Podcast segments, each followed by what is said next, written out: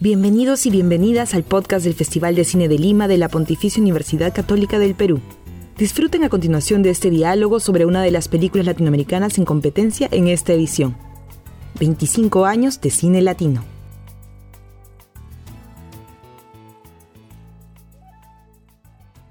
Hola, ¿qué tal?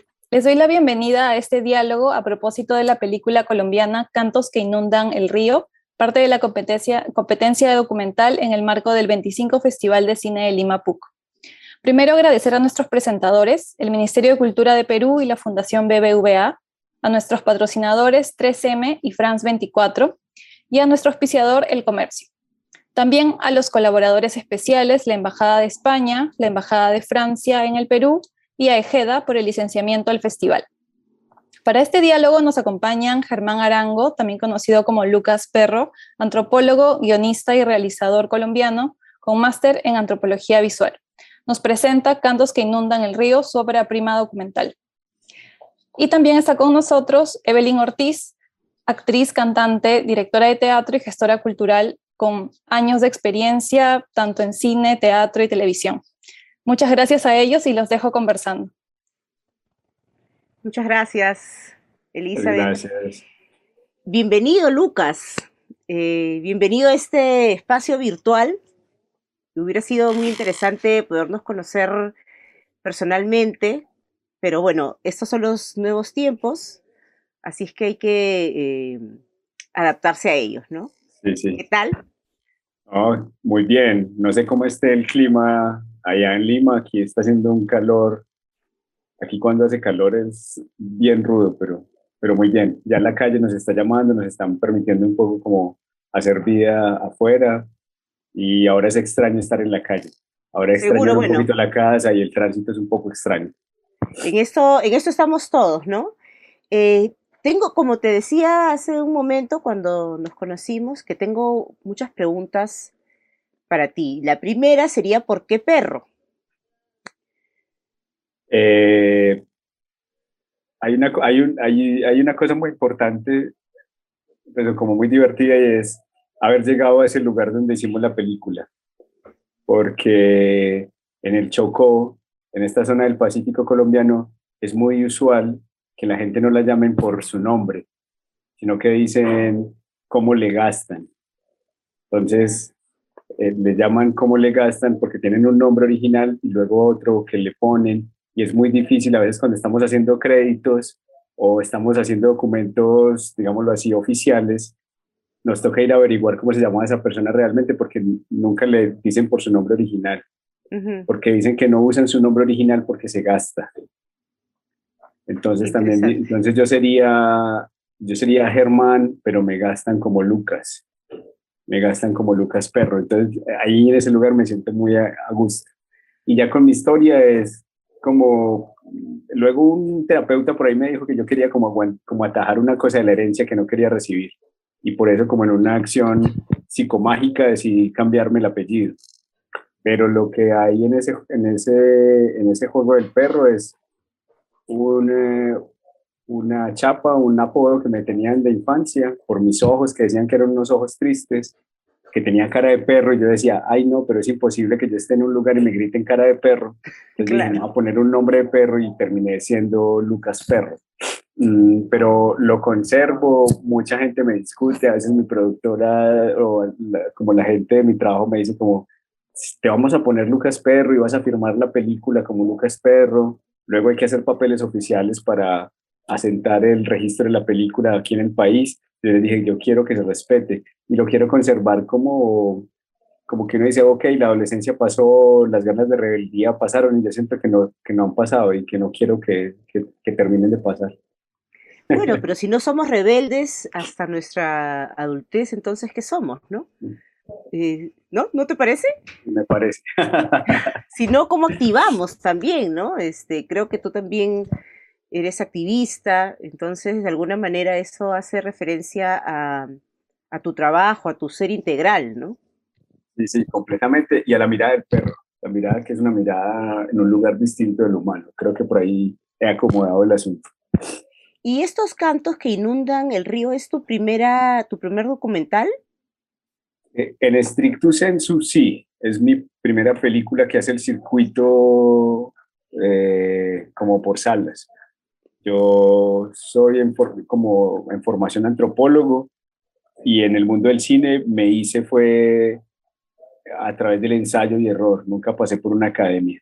Y sobre todo que apenas ahora en mi ciudad se están haciendo las academias de cine. Eh, entonces, entonces, encuentro aquí, encuentro aquí las musas de Pogue y poner el canto La vida. ¿Esto también es tuyo? Sí, esos son unas piezas previas, son cortometrajes, pero son cortometrajes que no hicieron como esos circuitos, como digámoslo así, pues tan formales y había hecho otras piezas, he hecho otros, eh, otros medianos y largos documentales, pero digámoslo así, que no habían llegado a salas, que no habían tenido todo el rigor, pues digámoslo, que, que decidimos tener con esta película. Y algo que me llama la atención es este, el vínculo con la música, ¿no? Eh, vi el documental, estas afrocolombianas cantando estos pesares y pienso en, en, los afroperuanos, ¿no? Tengo algunas notas, voy a leerlas, de cosas que iba pensando no, no, mientras... Encantador, encantador, las quiero escuchar. Mientras, sí, mientras veía, ¿no? Y, y pongo, ¿no? aquí no solo, aquí a Perú, no solo nos traen esclavizados, también nos quitan la libertad de culto. La prueba es que nosotros como afroperuanos no somos de los pocos en Latinoamérica que no tenemos religión, digamos, este, que nos vincule, ¿no? Ni idioma. Y esas son las razones por las que aquí en Perú, por ejemplo, no nos consideran como un pueblo. ¿Cómo, cómo pasa ahí en Colombia, con la población afrocolombiana específicamente?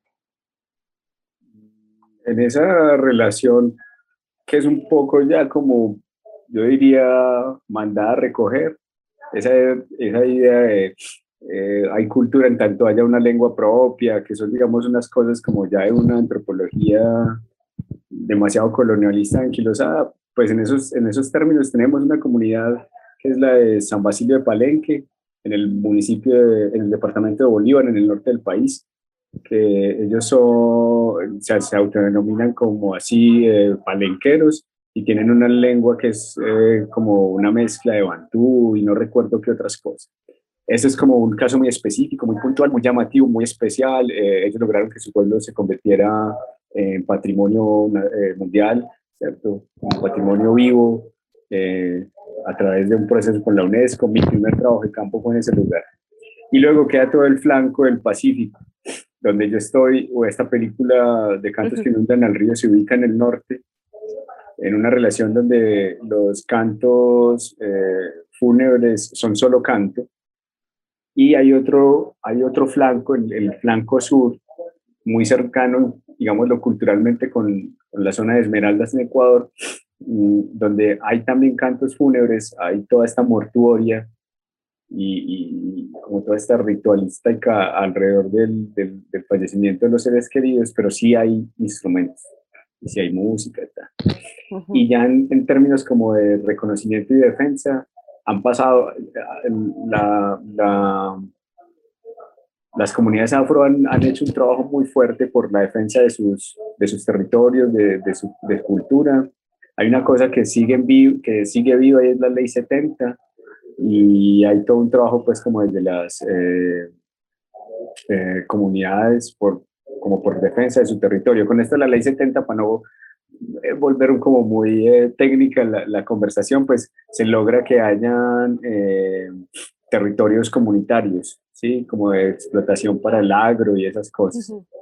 eh, hay una canción que no logramos meter dentro de la película, entre muchas que el editor me decía, ya no hay lugar, eh, hay que sintetizar, por aquí no vamos, nos estamos perdiendo, pero hay una canción de una, donde Oneida, nuestra protagonista, relata Mm, como estos son territorios que no se pueden entregar a otros y que ellos han defendido desde tiempo atrás de toda la explotación, porque lo que ha hecho el Estado Nacional, este, está, como digo yo, este Estado, este gobierno actual que es eh, el planeta de los simios no tiene nada que envidiarle a, a los que nos están gobernando ahora pero lo que han buscado desde hace mucho tiempo y pretendido es eh, denominar a estos territorios como territorios baldíos.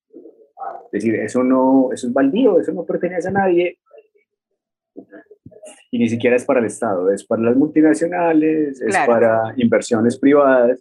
Entonces ha habido una pugna y una resistencia impresionante en toda esta zona del, del Pacífico. Me quedo también con una frase que escuché.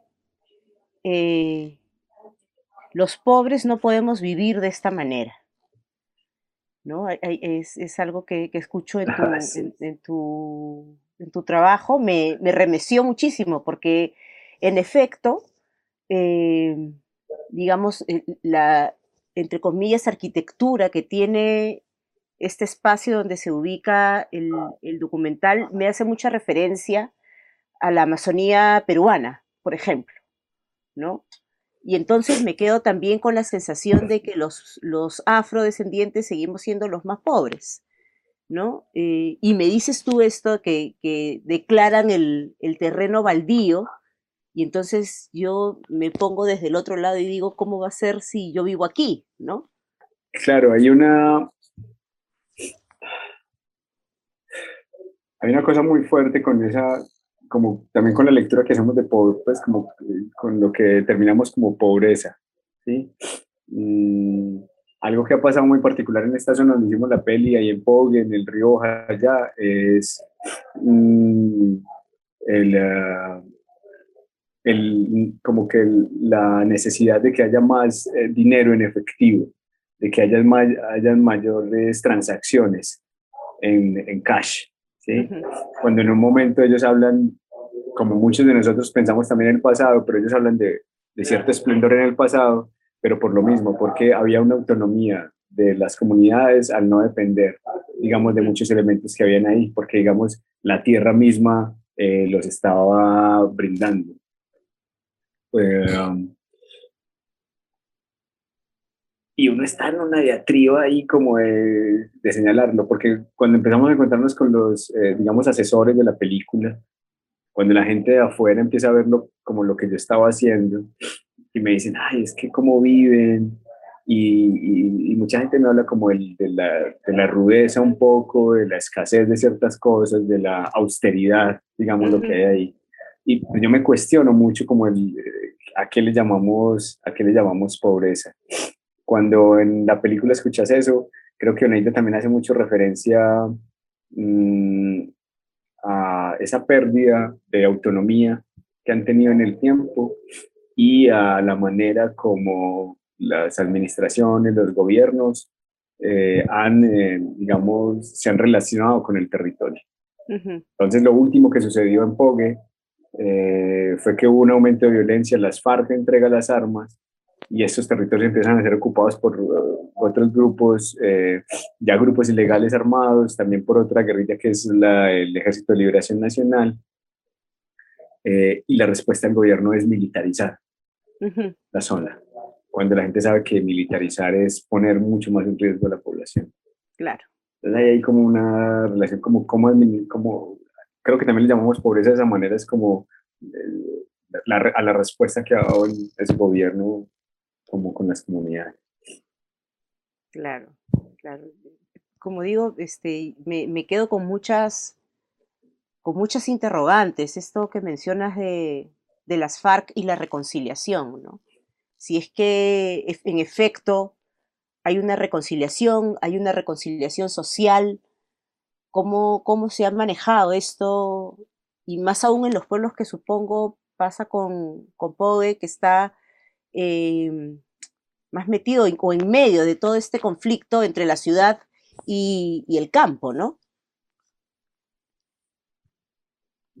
¿O no? Nosotros terminamos rodando la película como en medio, como en, una de las fases ya, porque hubo un trabajo de diálogo previo con las FARC antes de, ya como entrar a la etapa final de los, de los diálogos, de la firma. Eh, yo empecé a ir a esta zona desde 2014 y, y, creo que pudimos gozar de ese momentito de posconflicto. Hubo un momento de, de, tranquilidad, de volver, de volver cierta tranquilidad. Otras cosas no volvieron nunca. Una de ellas, transitar eh, en la noche en los ríos. Es algo que está vedado, que la gente recuerda con mucho cariño, porque eh, no sé cómo le llamarán allá, si hay de pronto en la selva de ustedes aquí el, eh, la guagua, que es como un rodeo grande de pelaje plateado y tiene las manchas blancas, que la gente dicen ese es como el platillo. Ese, ese animal en particular solo se puede cazar mm, en la madrugada, en la oscuridad. Y la guerra lo que trajo fue como ese veto por el tránsito en la noche. Entonces nos tocó a nosotros como un momento de ir tranquilos, de estar ahí con la gente, de la gente sentir que venía una nueva oportunidad y una manera de estar distinto para ellos. Luego llegó la entrega, la firma, había como toda esa esperanza, pero duró poco. Y de nuevo, entonces lo que te digo, entraron otros actores armados y nuestro rodaje, digamos así como en el proceso que teníamos proyectado, se retrasó varias veces por, por la misma situación de orden, de orden armado. Y ahora están ahí los militares y, y uno teme realmente, es como por sus amigos, por la gente que está ahí, porque es una imposición, son otras lógicas, hay abusos contra las mujeres, contra las menores, hay una cosa ahí que Claro, claro. otra frase que, que me dejó pensando es para que los dejen vivir feliz en su territorio eh, y no ver, que mi pueblo no vea más gente desplazada. con esa frase también fue como que me, me removió mucho, ¿no? La amiga que me lleva a mí a, a, este lugar, como que la amiga por la que yo llego a, a Ojayá, y en especial a Pog, es eh, una amiga que yo considero mi hermana Natalia Quiseno, ella es antropóloga, estaba haciendo su trabajo de grado, de doctorado en, en, el Museo de Etnografía de Río de Janeiro, ella es la que me lleva, y ella luego produce un libro que se llama Vivir Sabroso. Ese sabroso es como un adjetivo muy potente y muy importante en el mundo afro, y sobre todo en este lugar, porque para vivir sabroso se necesita y una de esas condiciones de ese vivir sabroso es el moverse. El río es la pista, el río es la avenida.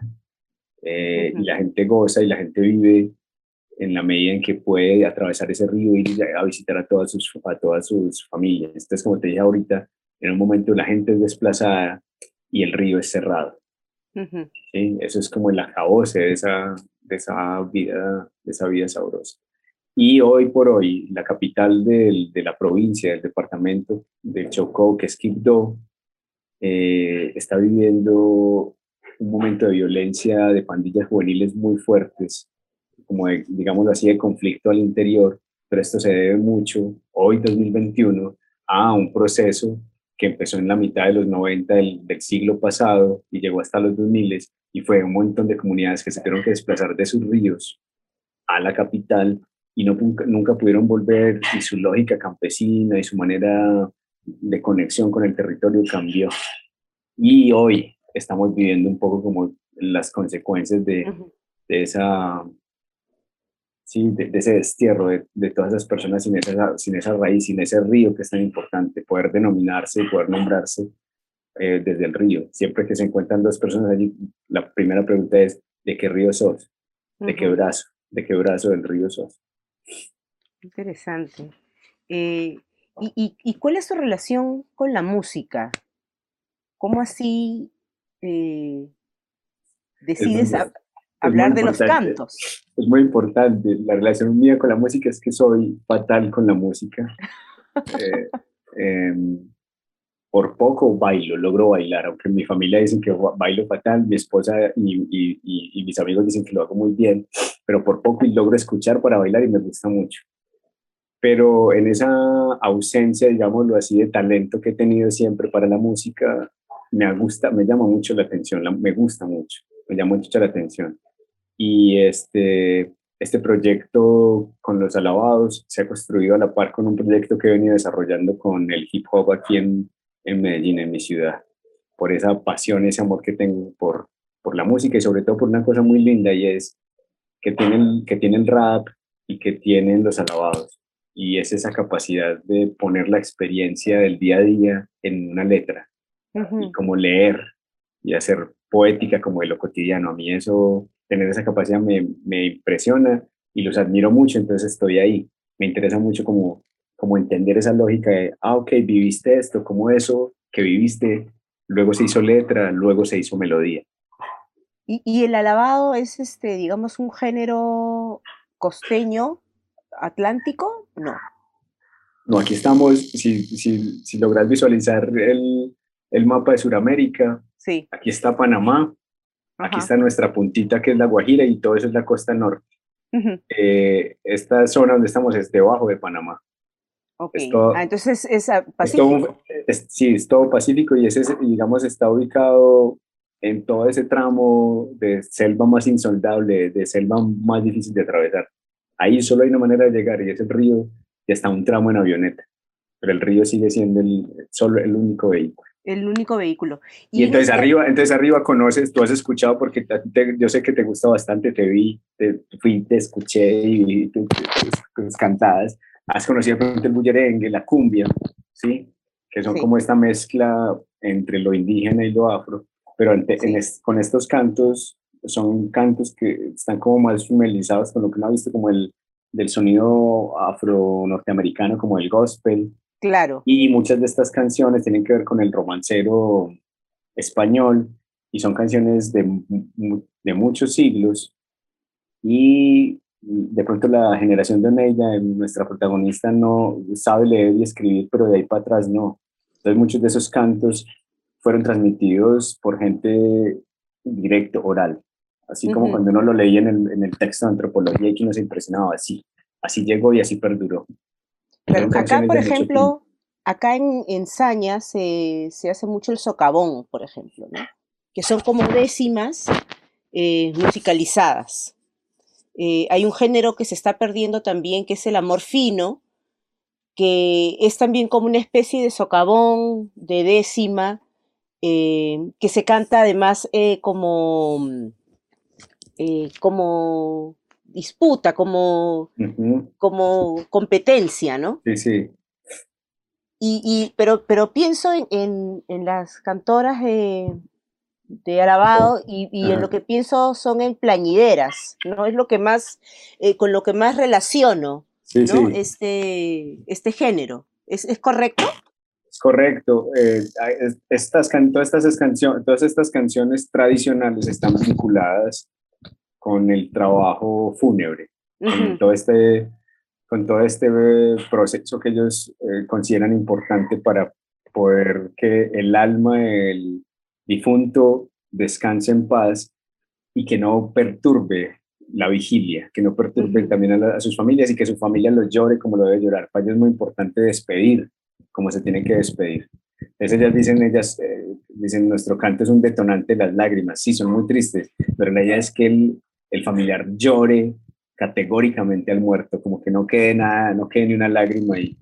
Eh, y hay canto, El canto como instrumento sanador, entonces. Sí, también, claro, claro, eso es, es, es, es una soltar como toda esa tristeza que hay ahí. Y hay, hay, hay unas diferencias muy particulares. Hay una diferencia y es, eh, hay alabados que son los que se le cantan a los adultos y están los gualís, que son los que se cantan a los, a los niños porque para ellos hay una condición distinta, como en el desarrollo de la psique, en esa idea del pecado, pues el niño no, no ha entrado en ese universo del pecado que tiene el adulto. Y a, su vez dentro de los walís hay unas diferencias del tipo de niños. Hablan del niño querubín, del patón, ¿sí? que tienen que ver con que si ha mamado, si, si murió cuando aún mamaba teta o, ya, o, ya, había sido destetado. Y hay otro género que es el de los romances. Los alabados tienen que ver mucho con, como con toda la, eh, todo el andar de la Virgen María, Jesucristo, los, los, los, santos, y los romances son mucho más anécdotas, un poco más plebeyas, un poco más profanas. Eh, pero es todos una especie de culto. Sí, pero todas esas son canciones, como te digo, que fueron transmitidas y que han cambiado en sus melodías, pero las letras se conservan por muchos siglos eh, y ellas las han ido adaptando. Luego lo que pasó, y es donde entra esta como similitud con el rap, es que ellas deciden agarrar las melodías tradicionales y sobre esas melodías tradicionales empezar a componer eh, nuevas letras.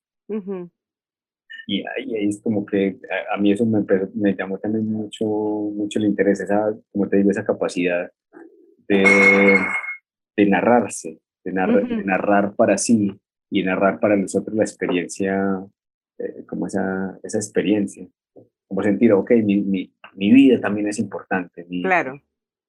Este serse presente, ¿no? A partir de las letras. Sí, claro. Qué, qué paja, me, me llamó muchísimo, muchísimo la atención. Además, claro, tú me dices que, mm, que Oneida es, es una mujer que con la justa sabe leer y escribir, y hay un momento en que le haces, eh, hay, un, hay, un, hay una toma a lo que ella ha escrito y va leyendo, ¿no? Y yo lo leo como, como ella lo canta y digo, pues claro, tiene mucho sentido este, esta forma de, de escritura de, de, estas frases, ¿no? Y es muy lindo verlas, por ejemplo, luego en, en este, aquí no lo, no lo hicimos tanto, pero teníamos en esta pieza que hicimos en este cortito de las musas de Pogue, pues también cómo es, cómo es enseñado. Pues ahora ha entrado la noción de escuela, entonces tienen un espacio donde los niños aprenden y eso. Pero estaba, está esa otra cosa de agarrar la melodía. Y, y hablan mucho de eso, de, tiene que agarrar la melodía. Y ellas narran, pues ahorita también lo cuenta en la peli, eso de ir como la cantadora se hace en los velorios, la, la cantadora se hace con sus muertos, no hay otra manera. Pero ahí hay una instrucción con el, eso, con eso de la melodía, que a mí me impresiona. Yo me puedo, yo me puedo aprender muchas letras, claro. pero mantener en la memoria las melodías, eh, a, mí me, a mí eso me, me, me sorprenden demasiado con eso. Sí, e, es, e, e, me, ha, gustado mucho, quería, quería felicitarte porque me quedé muy conmovida. Eh, como ves, soy una mujer afro-peruana, entonces encontré mucha, mucha identificación, ¿no? Y como te comentaba, también eh, me hice algunas notas mientras iba viendo esto, ¿no? Y quiero compartir otra más contigo. No, yo encantado, yo estoy encantado con eso. Aquí en Perú se privilegió la narrativa del deporte eh, y la gastronomía. Luego, las danzas. Eh, y hoy se sabe que Micaela Bastidas fue hija de un afroperuano, por tanto ella lo fue. Su presencia no solo fue como compañera de Tupac Amaru, sino también se la considera como su lugarteniente. Entonces tenemos dos sucesos es mujer y es afroperuana. Para nosotras, las mujeres, y, las y además afro, es motivo de orgullo y ponderación. Entonces yo me pregunto si ustedes, eh, colombianos, también tienen una, una presencia afrocolombiana eh, así, como Micaela Bastidas la historia con lo afro aquí es, es, bien, es bien fuerte. Y hay, como, hay una suerte como de racismo institucional soterrado. uno muy expuesto, así como que podíamos hablar de cosas que son completamente así eh, directas, pero también hay una cosa así como hay cierta candidez en el lenguaje, se ha, soterrado el asunto.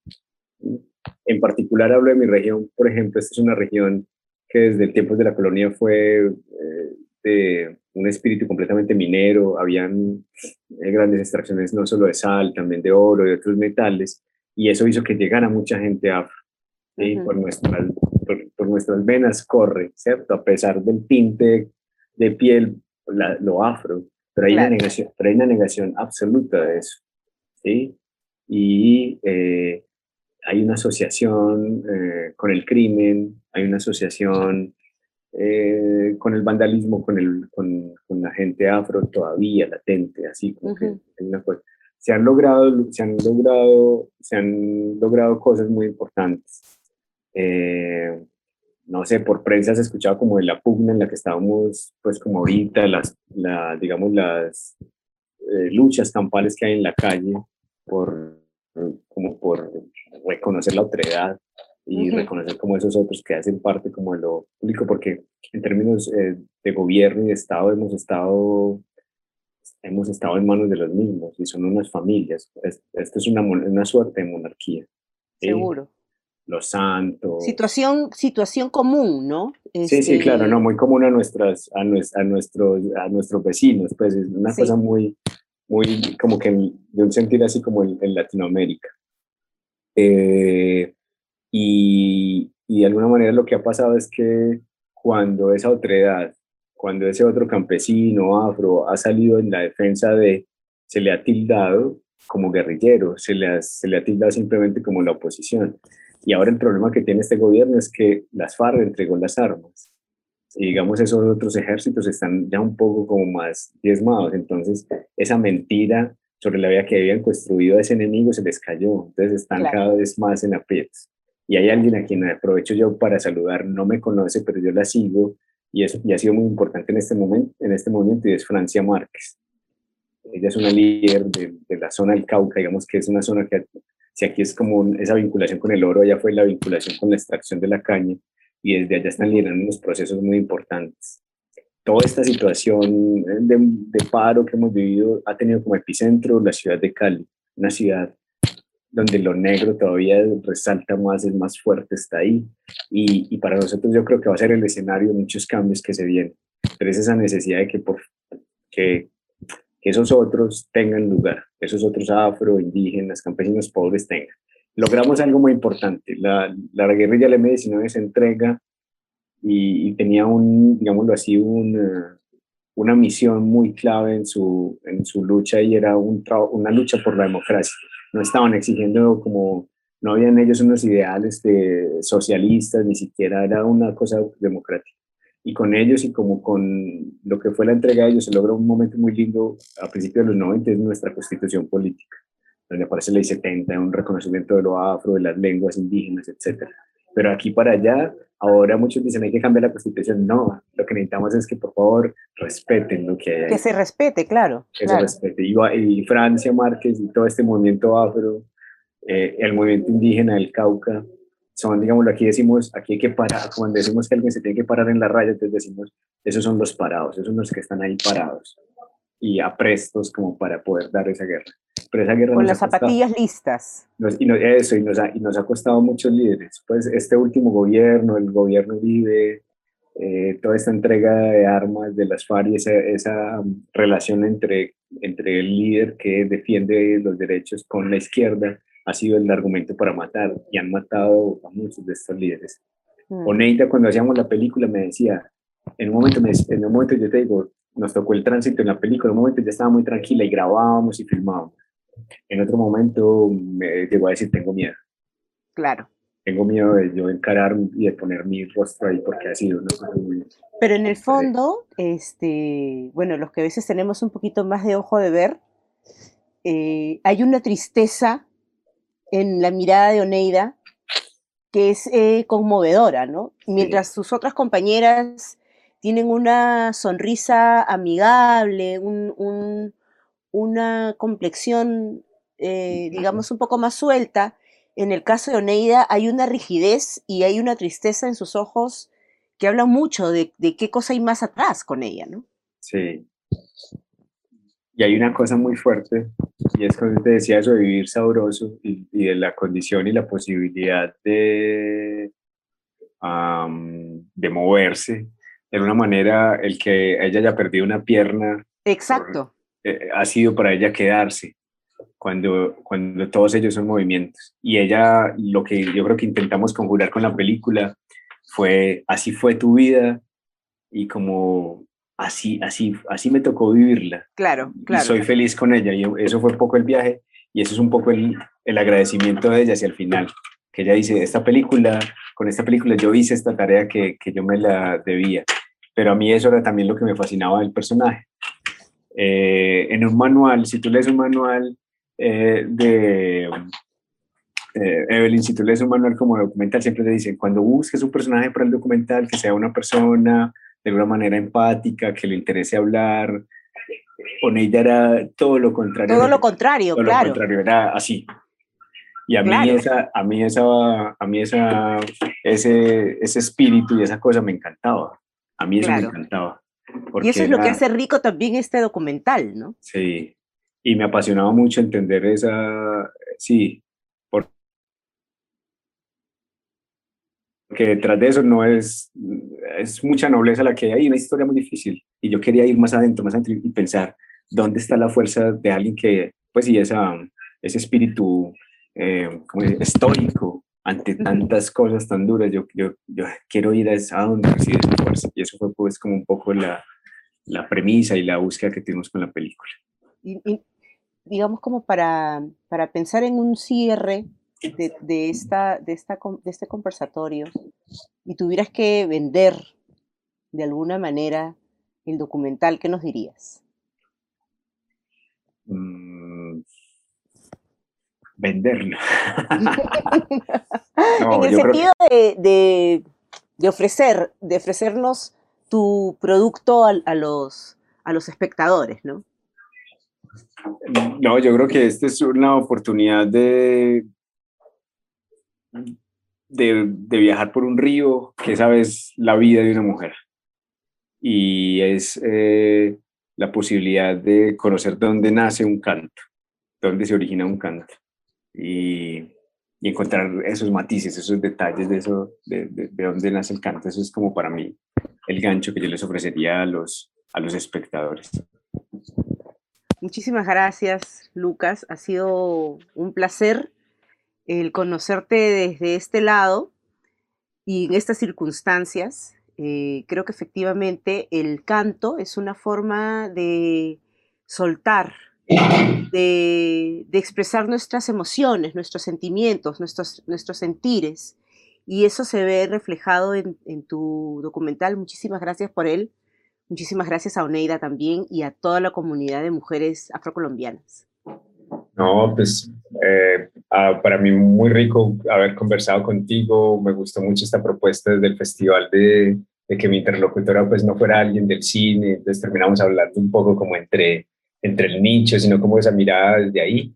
Y pues a mí pues como un saludo grande también a mi amiga Oneida, eh, ya está aquí bien lejos, ahora internet allá, pero como que ellos viven en otra esfera.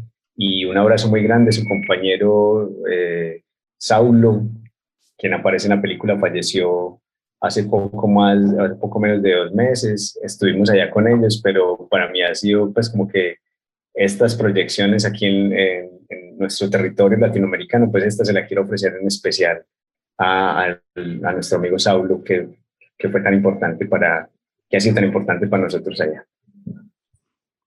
Muchísimas gracias. Muchas gracias a ustedes, Evelyn y Lucas, por esta conversación sobre cantos que inundan el río. Realmente una película conmovedora, como han dicho, con una protagonista realmente fascinante. Nos, nos hermanan muchos temas y, muchos sentires, así que no dejen de ver esta película, eh, así como las otras que forman parte de la competencia del festival. Eh, mencionar que todos los diálogos con cineastas están disponibles en el canal de YouTube del festival y próximamente en la plataforma Spotify. Por favor, no dejen de seguir las actividades eh, a través de sus redes sociales y visitar la web www.festivaldelima.com para conocer la programación completa de esta edición en casa. Muchísimas gracias nuevamente a Evelyn y, y al director Lucas Perro por esta grata conversación. Hasta pronto.